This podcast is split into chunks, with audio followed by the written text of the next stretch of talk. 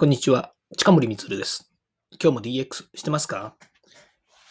さて今日はですね、のっけから、えー、長くなりそうなので、えー、今日のお題をお話ししますと、ギター好きが選ぶ歴史上最も偉大なギタリストっていうのがですね、えー、これはですね、ローリングストーン誌、ね、アメリカのローリングストーン誌というのがあるんです。音楽ではね、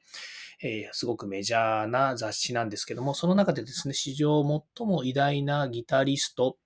えー、2023年の10月、今年の10月ですね、発表したもの、これのですね、えー、ランキングが発表されているんですけども、それに基づいてですね、私のベスト3というのをですね、お話ししたいなというふうに思います。で、なんでこれをね、まあ、えー、今回放送に取り上げたかっていうとですね、まあ、毎年ですね、えっ、ー、と、毎年ですね、というか、まあ、毎年になっちゃうのかな。うん、1回か2回ぐらいはね、結構音楽の話とかギターの話とかね、結構してるんですよね。で、私のことをね、知ってらっしゃる方はあれですけれども、私は本当、あの、大のギター好きで、えー、中学生の時からギターをね、始めて、友達の勧めというかね、友達がやっぱりかっこいいなというふうに思っていて、えー、で、えー、ギターを始めてから、もう今はね、もう本当に半世紀近く、えギター大好きで来てるんですね。特にその中でもエレキギターっていうのが好きで、で、まあ、エレキギターの魅力というのはいろいろあるんですけどね、えー、音がでかいとかね、まあ、フォークギターとエレキギターっていうのね、比べてっていう風になっちゃうと思います。もちろんクラシックギターとかね、えー、もともとそのクラシックから入った人っていうのはクラシックギターを中心にやってるかもしれないですし、から私よりも上の世代の人たちとかだと、フォーク、フォークジャンボリーとかね、あるんですけど、でも、まあ大体僕ぐらいの世代から下の世代っていうのは、えーもうエレキギターがね、登場して、で、今もね、バンドブームっていうのはこれまで何回もやってきてるので、まあ、その中でギターがよく、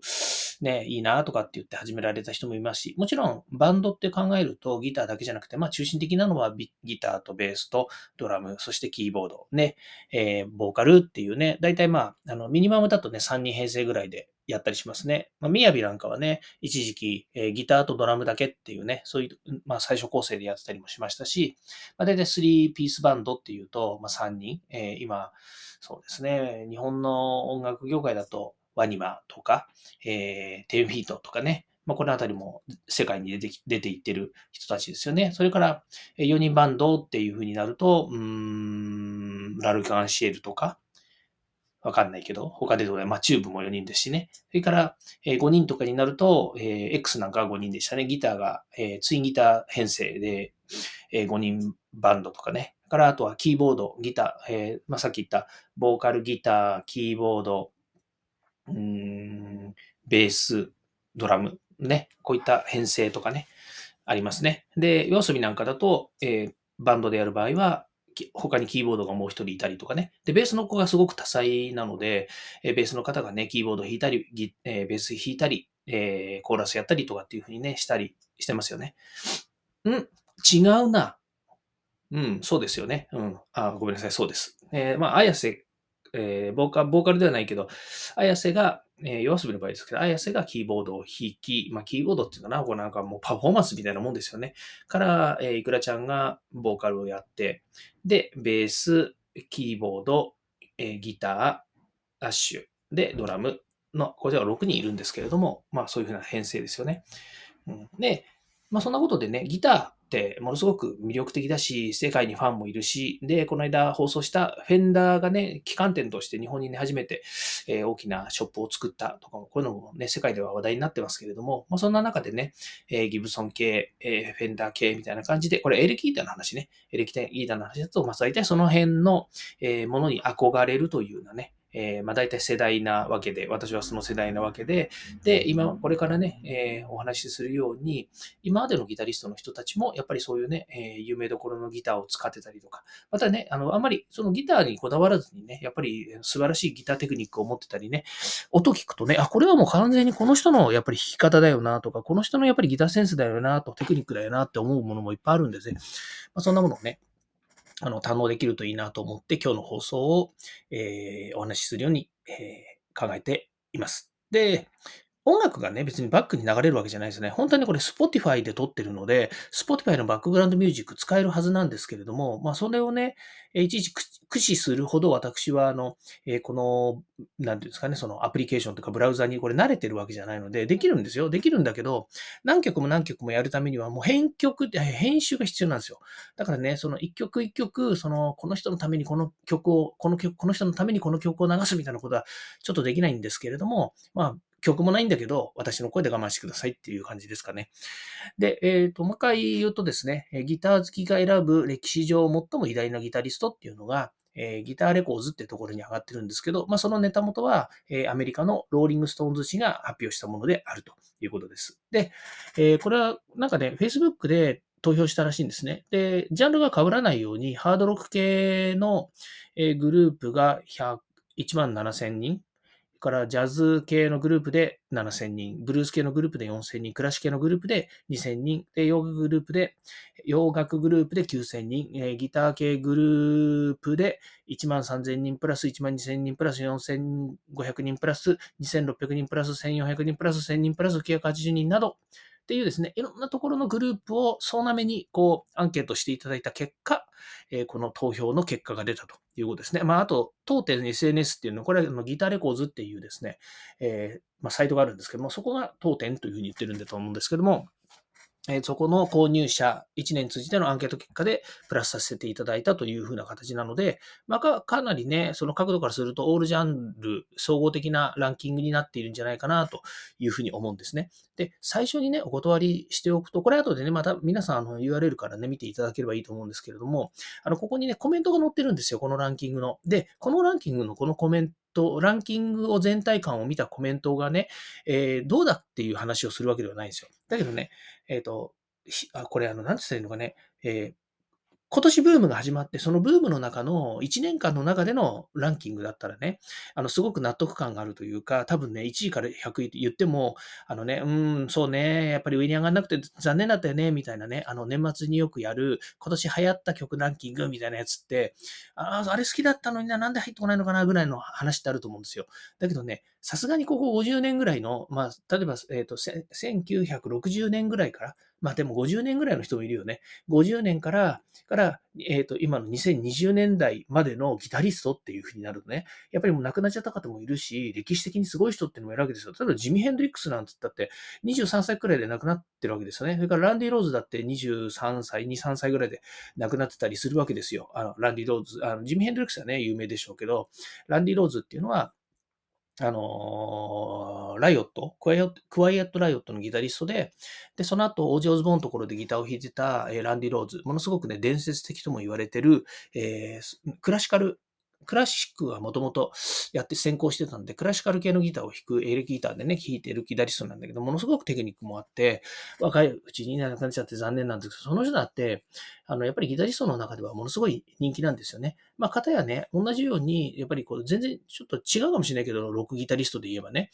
あの、ゲイリー・ムーアね、すごく、うんと、なんでしょうね、あの、うんと、メローな曲というかね、すごく感情的なギターを弾くゲイリー・ムーアだったりとか、クラプトンだったりとかっていうのも欠かせないでしょうしね。で、その人それぞれ好きな音楽とか好きなジャンルとかね、から好きなギタリストっていうのはね、違うんですよ。特にギターなんて、まあ、まあ、あの、私から言わせたらね、かなり偏った人たちがね、天の塾的にやっぱり好きな人っていうのがいるわけですよね。あの、みんなと同じことしたくないみたいな人だっていっぱいいるわけですよ、バンドやってる人なんて。だみんなそうだと思いますよ。あの、ギター好きだし、憧れる人はいるにしてもね、だけどそれってものすごい偏ってるなと思うわけですよ。ね、例えば6ギターだったら6ギター全部好きでいいじゃないのっていう話にはならないしね。クラシックの人だって、やっぱり自分はベートーベン好きだなとかね、あ、私クラシックあんまり得意じゃないからあれですけど、えー、ベートーベン好きだなとかね、モーツァルト好きだなみたいなのがあるようにね、やっぱりギターの中でも、えー、音楽の中でもギターの中でもね、それそれそれぞれやっぱりみんな個々に好きか嫌いかとか、えー、趣味思考っていうのがあるわけですよ。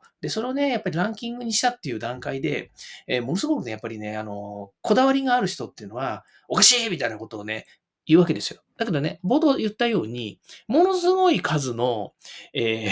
人の投票なんですよね。まあ、1万7000プラス、7000人プラス、4000人プラスなんて言いながらって、これ全部足すとね、多分ね、5、6万人ぐらいのターゲットに打って、で、その中からね、数千人で回答してもらってるやつなので、ある意味で言うとね、うん、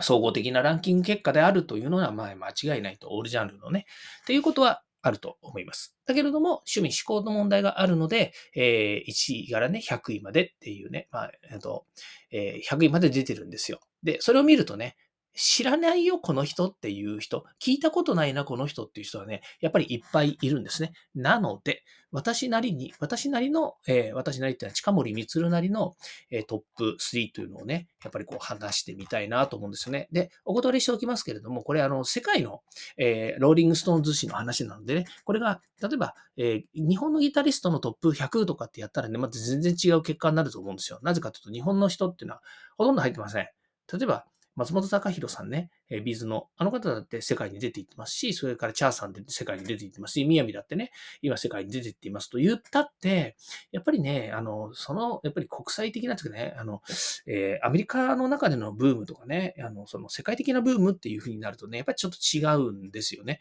だから日本のギタリストはほとんど入っていません。まあ、例えばね、この、え得票率、えー、0.12%っていうふうにね、出てきてるところで言った日本人というのは足立裕二ですね。レッドエンドの、もう亡くなっちゃいましたけど、レッドエンドの、えー、足立裕二、えー、ユっていうふうに言われてました。大谷レイブンとかね、坂崎光一っていうのはアウルフィーですね。えー、ジェイル大橋さんっていうのは、えっ、ーと、なんだ、あの、世紀末の方とか、鈴木茂、中川伊里、野呂和夫、カシオペアですね。から松本正樹さん。これも亡くなっちゃいましたけど、ものすごい日本では、えっ、ーと、いろんな、えー、グループや、それから歌手のバックでギターを弾いた人っていうので有名ですね。松田聖子の、えー曲なんかもいっぱい裏で手掛けてたりとかね、あと、みやびさんとかね、みやびとかいるんですけれども、得票数で0.08になってくると、今度、えー、東光義さんとか、えー、日本だと、石田治さんは、まあこれもなくなっちゃいますね。チャーと一緒にね、えっ、ー、と、なんだ、あの、えー、バホっていうグループやったりとか、あと石原慎太郎、これは、えー、なんだ、そのアッシェイカーですね。内田勘太郎さ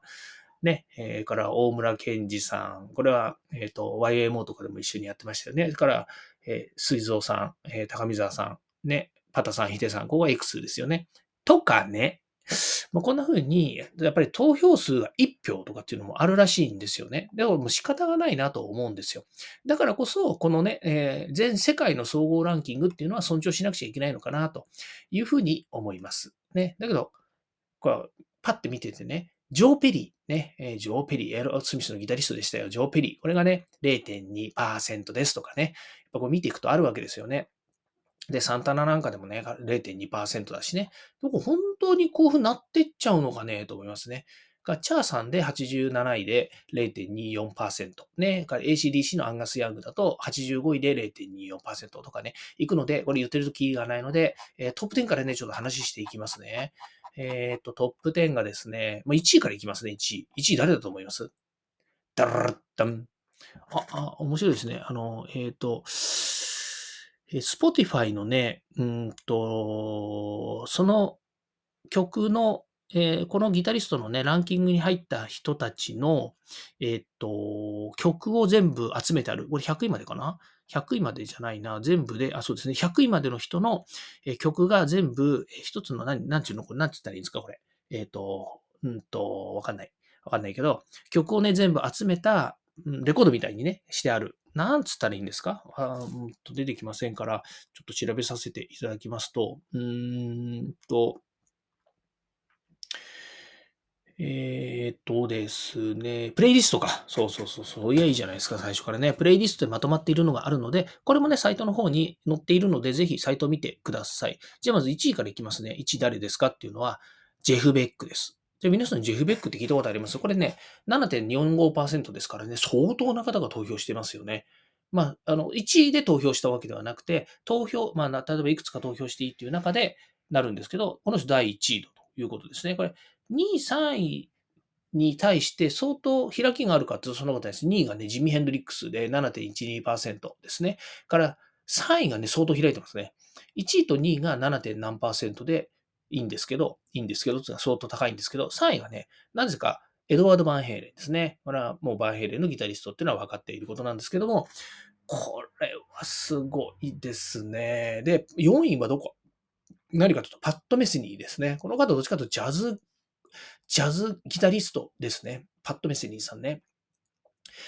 だんだんこんな、こうなってくると分かんなくなってきますよね。で、1位がジェフ・ベック、2位がジミ・ヘンドリックス、3位がエドワード・バンヘレン。でもね、これ、私ね、実はね、ジェフ・ベックってほとんど聞いてないんですよね。まあ、聞いたこと、聞いたことありますし、聞きますけど、あのね、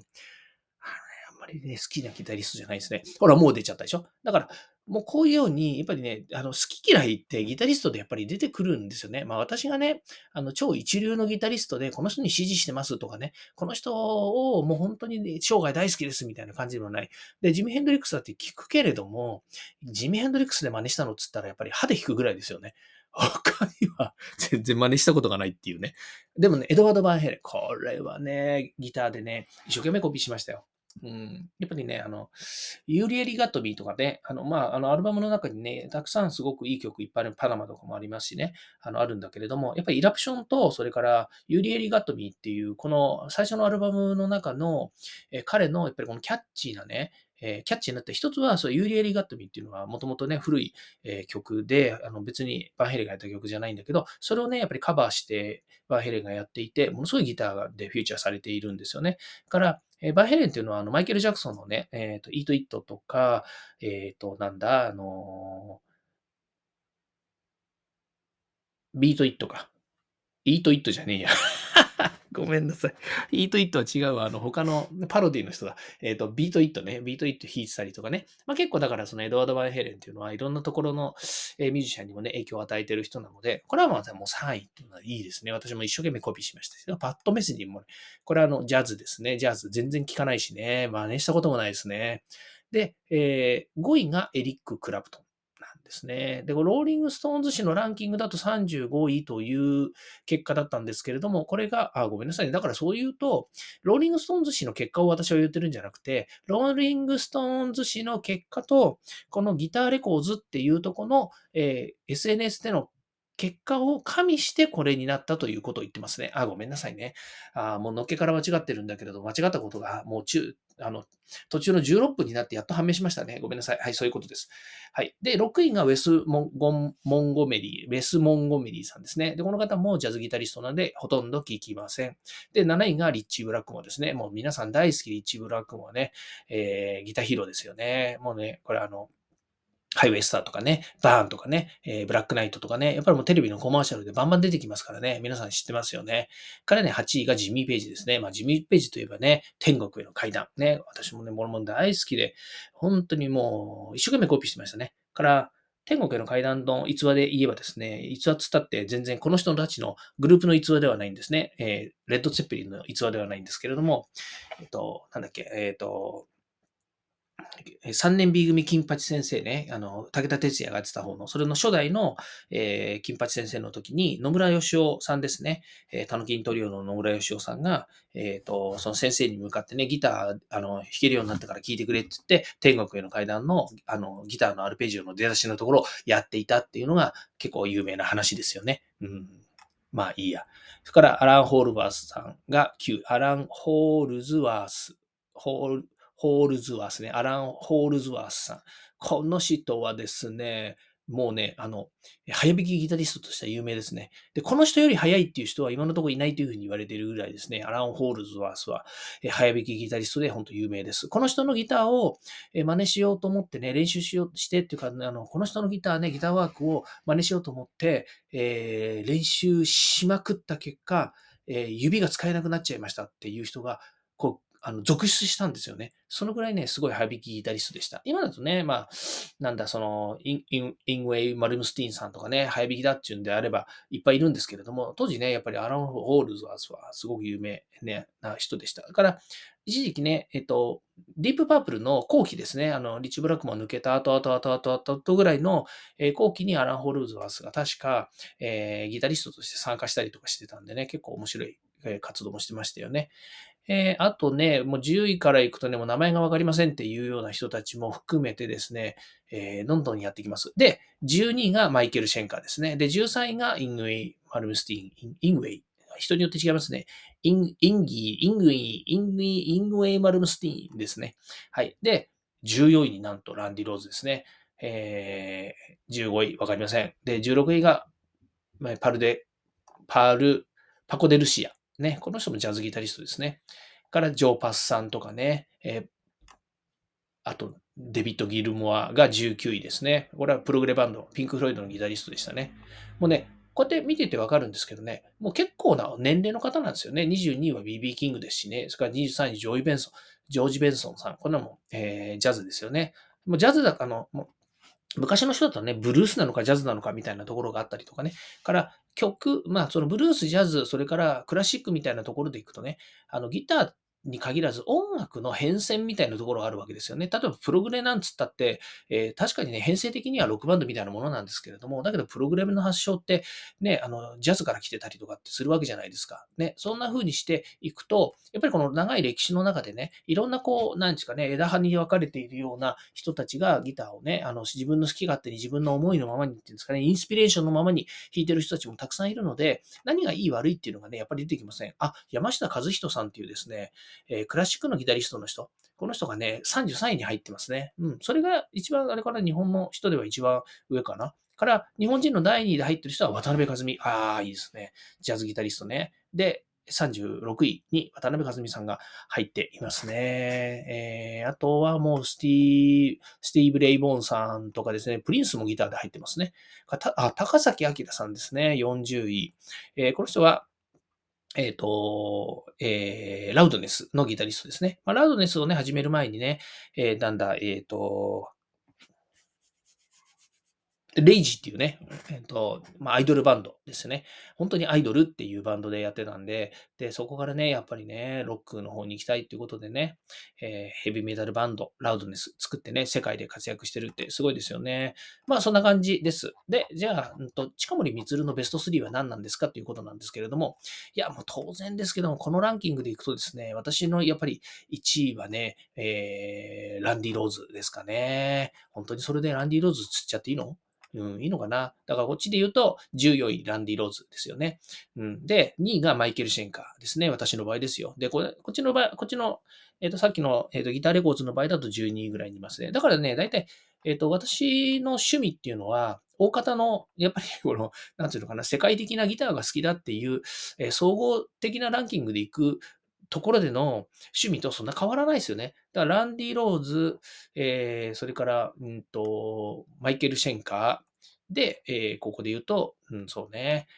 本当はね、ジミー・ページの方が好きなんだけど、でもリッチ・ブラックモンの方がね、やっぱり弾いてんですよね。だリッチ・ブラックモンはジミー・ページ、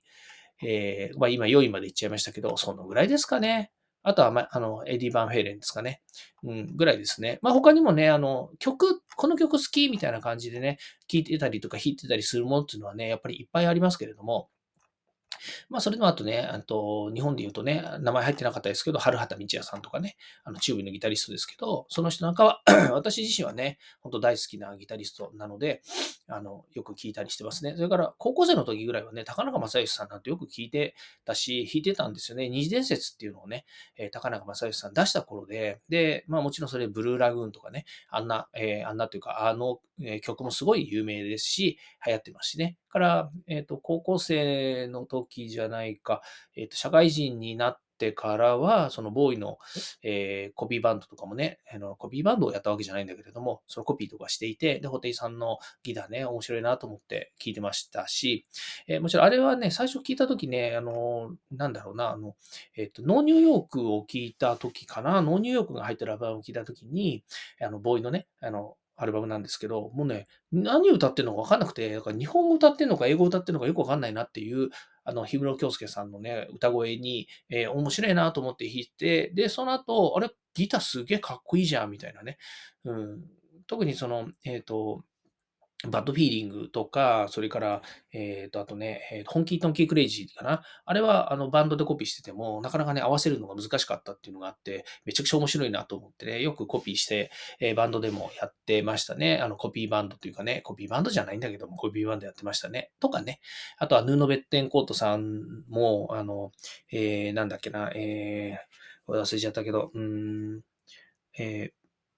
ー、なんとかキングズベッドの、曲を、えー、弾いててね、ものすごいいいあのーギターワークをする人ですよね。ヌノベッテンコートね。ヌノベッテンコートってどこにいたんでしたっけ？エクストリームか。エクストリームっていうバンドにいましたね。だからね、あの、えー、ギターを、ギタリストってめちゃくちゃ、あの、なんつうんですかね、あの、いっぱいいるんですよね。うん。ポール・ギルバートってこれ名前出てますけど、ポール・ギルバートは皆さん知ってますよね。うん、ミスター・ビッグのギタリスト。だからね、いっぱいいるんですよ。もういっぱいいるし、山ほどいるしね、それからそれぞれ趣味嗜好でね、ギターだけじゃなくて、その、あの、えーなんだ、その、えっ、ーと、ジャンルとかね、から、えーまあ、もちろんその、国にもよって違いますね。アメリカンミュージックだったりとか、からね、ヨーロッパ系のミュージックだったりとかね、からドイツ系、ジャーマン、ジャーマンロックメタルとかってあるようにね、ドイツの音楽だったりとかね、あとはね、えーどこですかね、まあ、いろいろとにかく、全世界いろんなところにね、えっ、ーと、その、と、地域性もあるし、それから音楽性もあるし、それから、えー趣味思考みたいなものもあるしね、もういろんなものがあるので、どれが1位だっていうのはね、決めきれないし、皆さんがね、えー思うままにやっぱりこう感じていただければいいんじゃないのかな、なんていうふうには思います。ということでね、えっ、ーと、今日は、うん、長くなりましたというかね、土曜日なのでね、自分事で話していい日なんで、あ、勝手にそれは僕が決めてるんですけどね。今日はギタリストの話をさせていただきました。えっ、ーとね、ちょっと冒頭ね、言ったことが違うので、えーもう一度、おさらいというかですね、謝罪も含めてお話しすると、この、えっ、と、ギター好きが選ぶ歴史上最も偉大なギタリストのランキングっていう中の、えー10月ですね、2023年10月に発表したアメリカのローリングストーンズ誌が発表したものっていうのがあるわけです。で、これに違和感を覚えたこのギターレコーズっていうところの編集者なんですかね。この方が SNS 上でね、これも良くない。で、SNS 上でね、私が見た中でこれはもう最悪のリストだっていうふうに言ってる人たちが多いと。ね、あの、良くないよというふうに言ってる人が多いということだったので、えーそのね、最近のギタリストとかもいないとかっていうのがあったので、えーじゃあもう一回やろうかと、もう一回っていうかね、加味してやろうかということで、その、このギターレコーズっていうところのね、SNS で、えーなんでしょうね、問いかけて、ランキングを加味したということです。そしたら、その結果が今僕が見てるこのギターレコーズの、えーギター好きが選ぶ最も、えー歴史上最も偉大なギタリストっていうのの、えーこうランキングになっているということですね。そっか。えっ、ーと、ローリングストーンズ誌が発表したのは史上最も偉大なギタリストだ。で、この、えっとギターレコーズが出した、まあ、ギターレコーズっていう名前ぐらいだから、ギター好きが選ぶ最もし歴史上最も偉大なギタリストというふうに、ま、なってるわけですね。これ12月のね、2日に発表されているので、え10月に発表した、えローリングストーン氏から、えかれこれ、えね、2ヶ月後、この、えランキングを発表しているということになりますね。はい。ということでね、今日は、えギター好きが選ぶ、も史上、歴史上最も偉大なギタリストというね、お話をさせていただきました。かなりね、私の趣味的な話で言うと、ね、あの偏りがあるかもしれませんけれども、だけど、やっぱりね、ギターっていうのはね、大人のおもちゃですよ。最高のね、楽器なので、ぜひね、皆さんもね、チャレンジしてみてほしいな、なんていうふうに思いますし、まあ、これこそね、やっぱりアナログのね、至極の、えー、なんでしょうね、あの、趣趣味っていうかね、えー楽しみだったりもするんで、えーもしね、ギター始めた、えーやったことがないよっていう方がいればね、なんかピキピキ触っていただくと、また面白いんじゃないかな、なんていうふうに思います。参考になったら、えー嬉しいなというふうに思います。ということで、今日はこれで終わりたいと思います。今日も聞いていただきまして、ありがとうございました。ではまた。